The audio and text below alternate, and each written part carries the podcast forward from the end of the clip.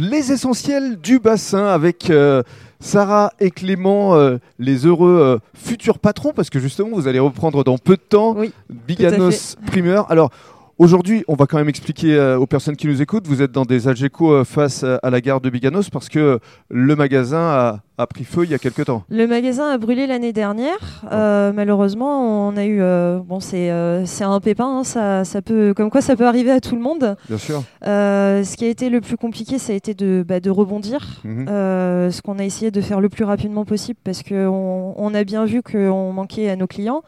Et puis nos clients nous manquaient aussi. Bien sûr. Donc on a trouvé cette solution, euh, cette, cette chance de pouvoir poser les Algeco sur le parking arrière du magasin Mhm. et, euh, et donc de se remettre en marche euh, très rapidement. D'accord. Alors, description euh, des lieux. Lorsqu'on entre, qu'est-ce qu'on découvre? En premier lieu, des fruits et légumes, Bien sûr, forcément, pour des une grande variété, mais pas seulement. mais pas seulement. Voilà, on essaye de proposer euh, de la gourmandise aussi parce que ça fonctionne un peu au coup de cœur, euh, surtout en cette période qui est Noël.